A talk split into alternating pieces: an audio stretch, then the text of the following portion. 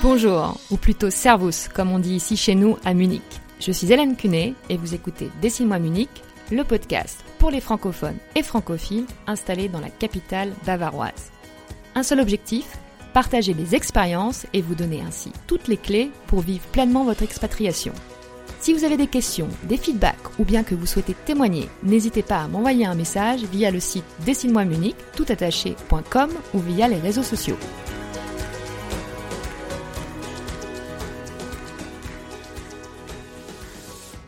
Aujourd'hui, dans ce huitième épisode, je rencontre Emmanuel et nous nous éloignons un peu de Munich car notre invité vit à Augsbourg.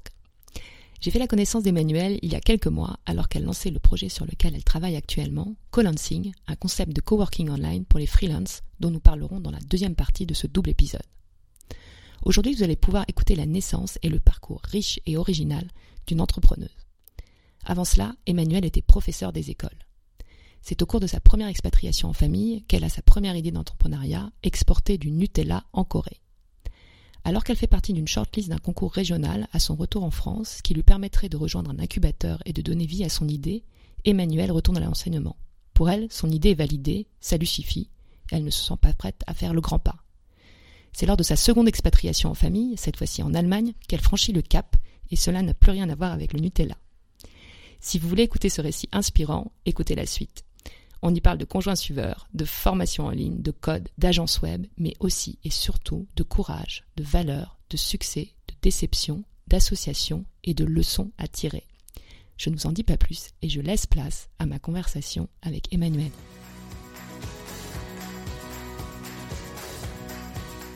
Bonjour Emmanuel. Bonjour. Merci euh, d'être venu de Augsbourg pour me rencontrer. Euh, on va commencer comme, euh, d'habitude avec la, la question euh, à savoir d'où tu viens. Alors je viens d'un peu partout parce que j'ai beaucoup voyagé et j'ai beaucoup surtout déménagé en France depuis toute petite. Mais euh, là où je suis restée le plus longtemps et là où j'ai ma maison que j'appelle ma maison de famille, c'est dans le sud de la France, vers Aix-en-Provence. Et euh, du coup, je considère que c'est de là que je viens. Mais tu es née à Aix-en-Provence ou? Non Non, non je suis née à Cannes et ensuite j'ai beaucoup euh, déménagé avec mes parents, du coup sur tout le sud de la France, de l'ouest à l'est. Euh, tu peux nous dire euh, quel a été ton parcours? Qu'est-ce que tu as fait comme étude Où est-ce que tu commences à travailler? Euh, Moi, je sais parce que j'ai écouté une autre interview de toi que tu as été expatriée à, à plusieurs endroits aussi. Donc, je sais pas, de quoi tu as envie de, nous parler? Alors, ma première expatriation, bon, donc j'ai beaucoup déménagé avec mes parents, etc. Et puis à 18 ans, je me suis dit que c'était le moment de faire mes propres expériences de déménagement. Donc euh, je suis partie au père en Angleterre et euh, du coup ça a été ma première expérience vraiment euh, d'expatriée toute seule. Ça a été une très chouette expérience, j'ai beaucoup adoré et je me suis dit que j'allais refaire ça. Le truc, c'est que mon mari, je l'ai rencontré, il était très très accro à sa Provence, il n'était jamais parti à moins de 100 km et c'était juste pas possible pour lui d'imaginer de déménager. Et après de longues discussions, on a fini par se décider pour partir. Et là, pour le coup, on est parti pour de vrai, puisqu'on est parti en Corée du Sud. Et euh, si c'est pas indiscret, tu, tu, as quel âge à ce moment-là? Alors à ce moment-là, j'ai une trentaine d'années. D'accord. Donc, euh, tu pars à, 18 ans en Angleterre et après tu fais une petite, une petite dizaine d'années euh, en, France avec l'envie de repartir et en essayant de convaincre ton mari de... Voilà, ben, quand je suis rentrée, du coup, j'ai fait des études de, littérature anglophone et euh, j'ai rencontré mon mari, on a fait nos enfants, j'ai commencé euh, à être instite puisque euh, j'ai eu mon diplôme d'instite et j'ai été instite tout le temps jusqu'à ce moment-là. Et puis ça trottait, ça trottait, c'était le moment puisqu'on avait déjà construit pas mal de choses, c'était le moment de bouger et de mettre un peu euh, des, nouvelles expériences là-dedans. Donc euh, on a décidé de, partir euh, en Corée du Sud puisqu'une opportunité s'est présentée pour lui au niveau professionnel. Oui, et là pour le coup, la Corée du Sud, c'est pas la petite expatriation. Alors c'est pas la petite expatriation. Et moi, ce que je me rappelle de là-bas, c'est que quand tu vas dans un supermarché pour acheter trois trucs, tu passes la demi-journée, tu ne comprends absolument rien, tu ne sais pas si tu achètes du poisson ou de la viande. Il y a rien qui ressemble à ce qu'on achète d'habitude. Et notamment, j'avais acheté du shampoing je pensais que c'était du shampoing, mais c'était du vinaigre. voilà, donc c'était très compliqué. Tout était très compliqué. L'intégration aussi était très compliquée, mais très sympa. C'était une expérience incroyable. Et toi, tu travailles là-bas ou tu, tu restes à la maison? Comment, comment ça se passe pour toi? Alors déjà au début, on n'est pas resté très longtemps, on est resté une année. Donc au début, je travaillais un peu à l'école internationale de mes enfants puisque c'était le plus simple et que j'étais instite, donc ça s'est présenté tout seul.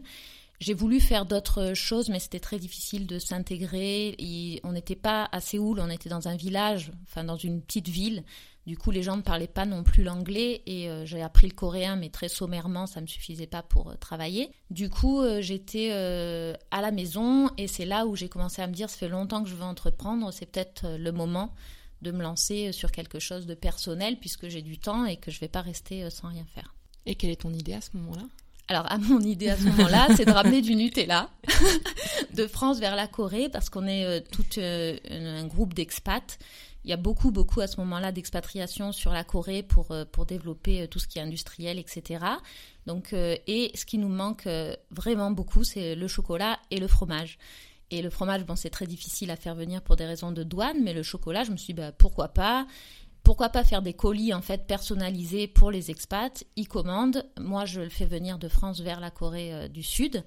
Et euh, en fait, c'est pas une question de budget parce qu'on quand on vit là-bas, on a, on a un budget qui est vraiment conséquent par rapport au niveau de vie là-bas. Et du coup, puis on était prêt à donner n'importe quoi pour, euh, pour un pot de Nutella. Hein. Mais j'ai vu passer, euh, je t'enverrai une, une publicité, là, il y a quelque chose qui s'appelle, je crois, Colis Expat. Euh, et c'est un système de box, ouais, où ils envoient. donc c'est pas seulement du chocolat, mais c'est des marques, j'ai vu Petit Lu, les Madeleines, de la moutarde, et tous les mois, c'est des produits un peu différents et typiquement français et que tu n'aurais pas forcément dans, dans ton pays. Donc, Exactement. Et on se rend compte quand on est loin comme ça que c'est plus que de la nourriture en fait. C'est vraiment. Euh, j'ai pas ce sentiment en Allemagne, ça me manque beaucoup moins puisque la vie européenne est sensiblement la même. Mais par contre, là-bas, c'était vraiment un retour aux sources, un bien-être que de mm. retrouver des choses comme ça.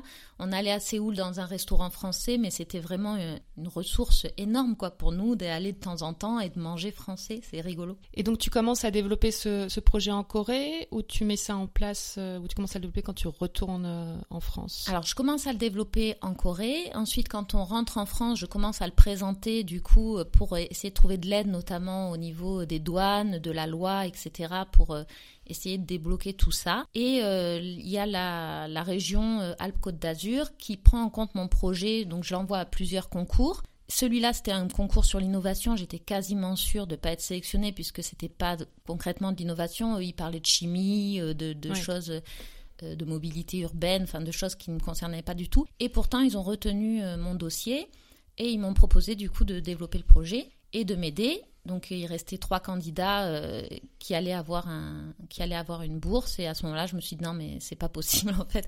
J'ai réussi mon projet était vraiment viable mais c'est trop c'est trop.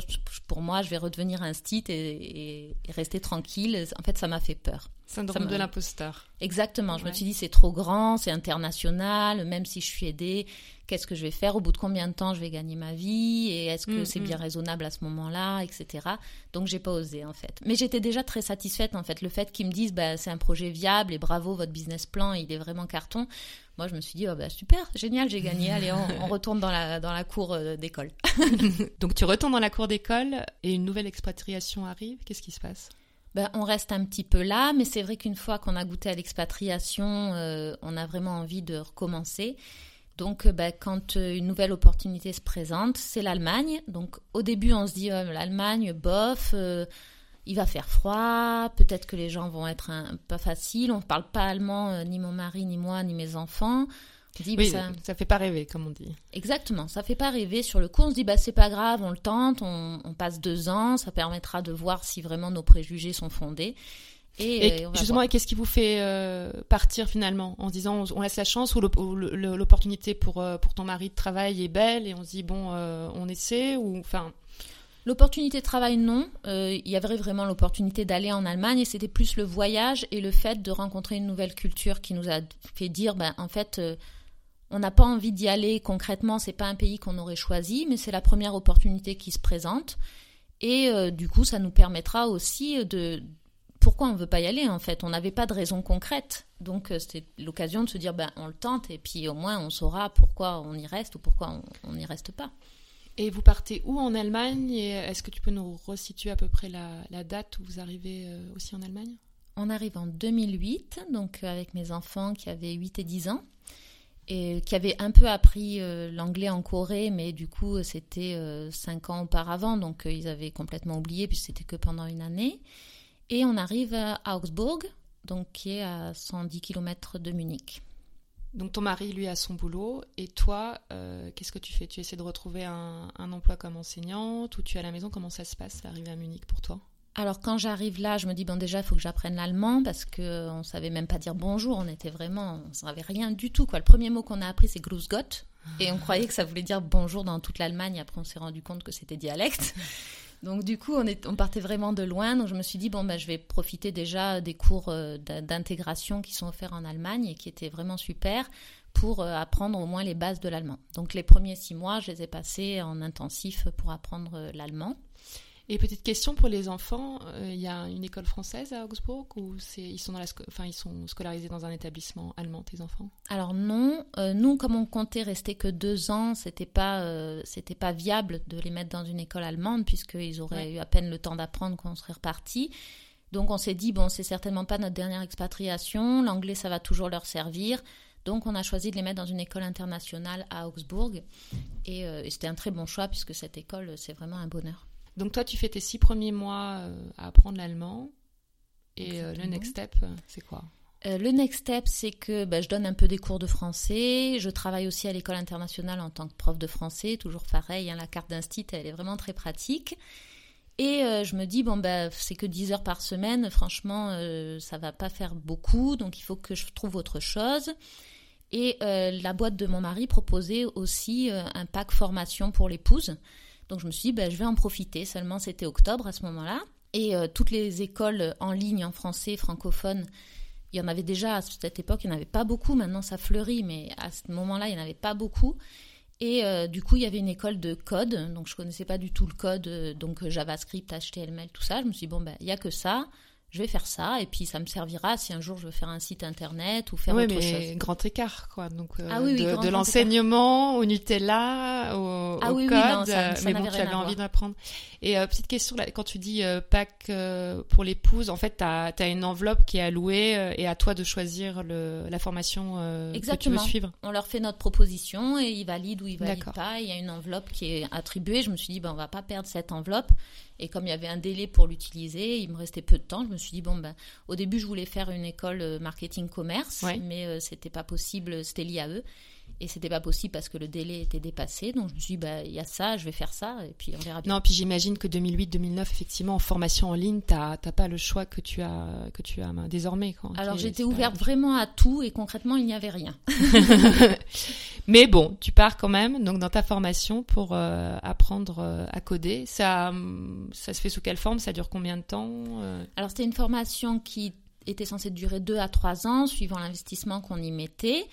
Et du coup, c'était, ils nous envoyaient des bouquins. C'est long. Hein, ouais, c'est long. Je me suis dit bon, ben, on verra bien. Et puis, mais bon, après, je pouvais la faire beaucoup plus vite aussi. Il s'est trouvé que la formation était pas du tout intéressante. Elle était obsolète pour la plupart, donc euh, du coup ça marchait pas. Et il y avait surtout euh, aucun suivi euh, avec les profs ou de choses. Donc c'était vraiment toi et ton bouquin. Après tu renvoyais ton, ton, devoir. Il y avait des devoirs à rendre chaque semaine et tu avais la réponse, mais il n'y avait pas d'interaction. Et comme c'était un peu obsolète, on a été obligé de se regrouper, de retrouver les autres élèves pour essayer de leur dire mais comment tu fais cet exercice? Parce que ça marche pas concrètement. Et en retrouvant ces élèves, on a finalement créé euh, ce que l'école n'avait pas du tout prévu, mais une communauté d'élèves de, cette école. Et on a décidé de partir sur un projet communautaire, et ça, ça a changé euh, toute ma vie en fait. Et donc tout ça à distance, j'imagine, puisque les, gens étaient un peu répartis euh, partout en France. en France, même dans, en Europe, puisque c'était à distance. Donc du coup, il y avait des francophones d'un peu partout. Et il y avait dans cette école aussi bien des web designers que des web marketeurs, que des codeurs. Donc on s'est dit, ben, on va faire euh, un site pour une association en regroupant toutes nos capacités. Ça va nous permettre de, développer notre savoir, de créer aussi, de travailler en conditions réelles, de travailler aussi euh, pas tout seul en, faisant du code, ce qui n'existe pas dans la vraie vie, mais en, travaillant euh, avec d'autres personnes et en, en, échangeant, en créant Enfin, il y avait des chefs de projet, on a fait vraiment un truc bien, c'était vraiment super. Et en parallèle donc de la, de la formation, hein, si j'ai bien compris, pour justement vous, vous entraîner ou concrétiser un Alors au début c'était en parallèle de la formation, finalement on s'est rendu compte qu'on allait beaucoup plus loin en faisant ça et la plupart d'entre nous, on a fait valider notre formation en passant l'examen, et on n'a pas renvoyé euh, les, finalement les devoirs euh, entre les deux. Et donc là, quand tu parles de travail associatif, euh, vous faites ça complètement bénévolement ou vous commencez aussi à gagner votre vie avec, avec ça? Complètement bénévolement. Ok. Mm. Et on était 40 à la fin, on était 40 avec 15 qui étaient très très investis, une dizaine qui étaient moyennement investis et d'autres qui étaient là de temps en temps. Et euh, tout ça dure combien de temps? Et comment ça évolue ensuite euh, pour toi après? Euh, Tout ça dure, je dirais, 9 mois, 6 à 9 mois. Et ça évolue que là, je rencontre des gens avec qui j'aime beaucoup bosser, que le projet, que le fait de monter une boîte, parce que finalement, c'est ce qui s'est passé, on a vraiment monté quelque chose, de travailler avec beaucoup de, spécialités différentes. ça m'a vraiment beaucoup plu. Et à ce moment-là, je me suis dit, mais en fait, maintenant je sais coder, je sais faire mon site, donc euh, quelle que soit mon idée, je peux devenir entrepreneur. Et la première idée qui m'est venue, c'est de créer une école en ligne pour justement euh, pallier à ce manque de propositions qu'il y avait à ce moment-là et se dire, ben, je vais créer une école en ligne de code, puisque je sortais de là et que j'étais dedans et que j'avais des contacts.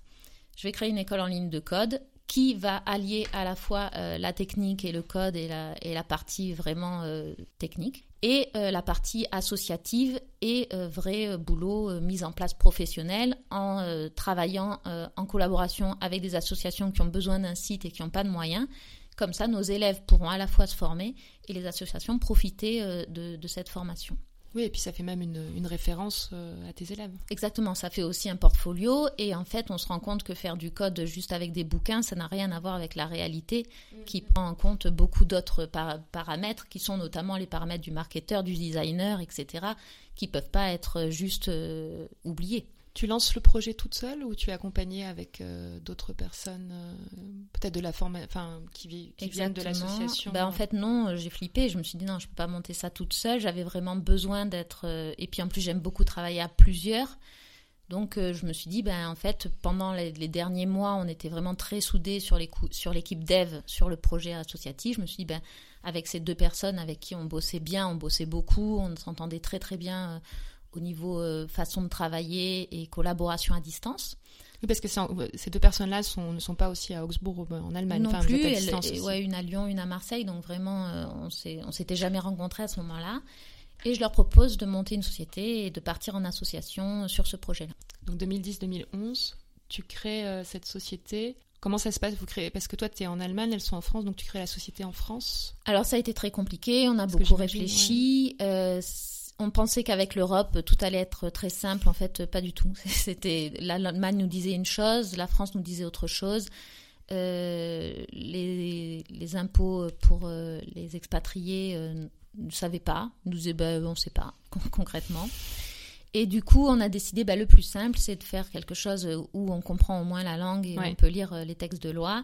Donc, on est parti sur une SAS qui était enregistrée en France, mais dont j'étais la présidente en Allemagne. Et euh, comment ça se passe? Est-ce que ça marche, l'école? Catastrophe. Le projet était génial, franchement, c'était super. Il était tellement bien qu'on y a passé beaucoup de temps de développement. Le site était magnifique. On avait déjà trois formations de prévues. On savait qui on allait embaucher comme formateur, mais on a juste oublié la partie com.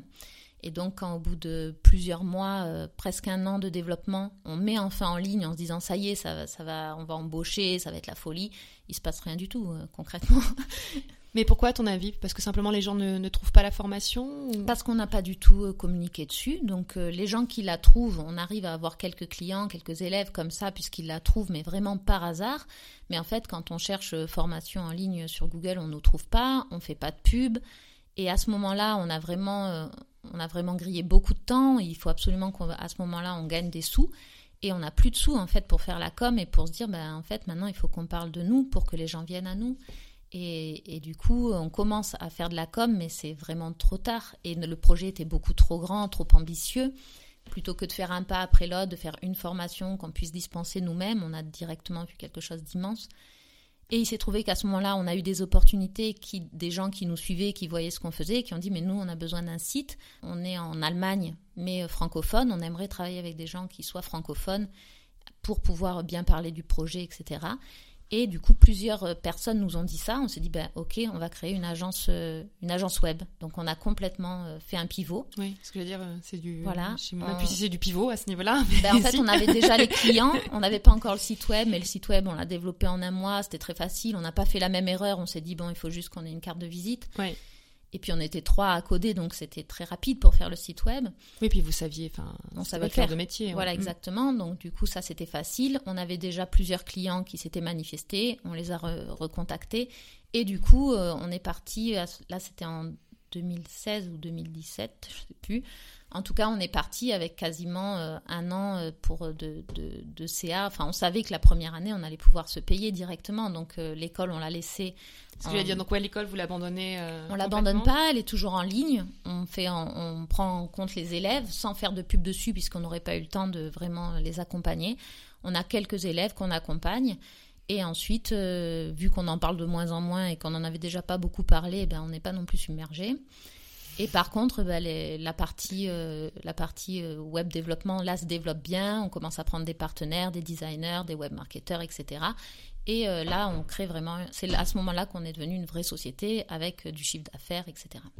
Mais tu ne travailles plus là-bas non, je ne travaille plus là-bas. Ben, après, ensuite, on s'est dit, ben, on a des, on a beaucoup, on a des gros contrats, mais très ponctuels, qui font, par exemple, on va avoir plusieurs milliers d'euros pour un contrat qui va nous demander trois mois de développement ou six mois de développement. Et au bout de ces six mois, ben, on a un creux puisqu'on n'a plus encore le nouveau client et qu'on vient de finir. Donc on s'est dit, on va créer maintenant euh, une... Euh, déjà, on va plus faire la même erreur. Donc moi, je me suis consacrée complètement au web marketing.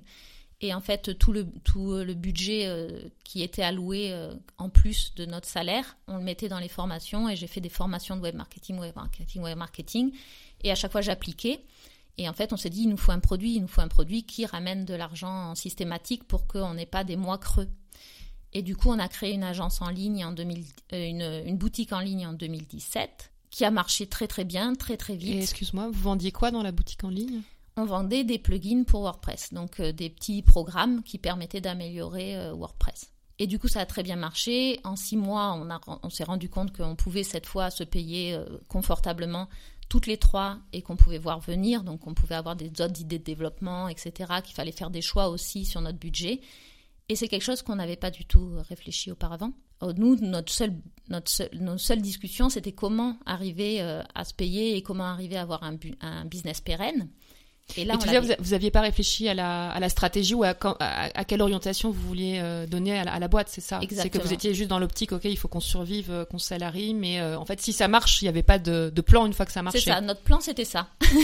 et maintenant que ça marchait, eh ben, on a commencé à avoir des discussions qui étaient, mais quel est notre objectif? Est-ce qu'on veut travailler beaucoup pour gagner de plus en plus? Est-ce qu'on veut juste avoir un, un confort de vie et gagner confortablement? Et là, on s'est retrouvé avec des différences majeures et puis, euh, du coup, il y avait de l'argent, donc il y a eu des problèmes. Et on, s'est rendu compte qu'on n'avait pas du tout la même façon de voir le business. Et à ce moment-là, je me suis dit, bon, ben, en fait, euh, moi, le mieux, c'est que, c'est que je quitte la boîte et que je parte vers autre chose parce qu'aujourd'hui, ça ne me correspond plus. Et même si aujourd'hui, on est arrivé à l'objectif et finalement, ben, c'est la tranquillité, je préfère repartir sur autre chose que, que partir dans une direction, je sais que c'est plus la mienne.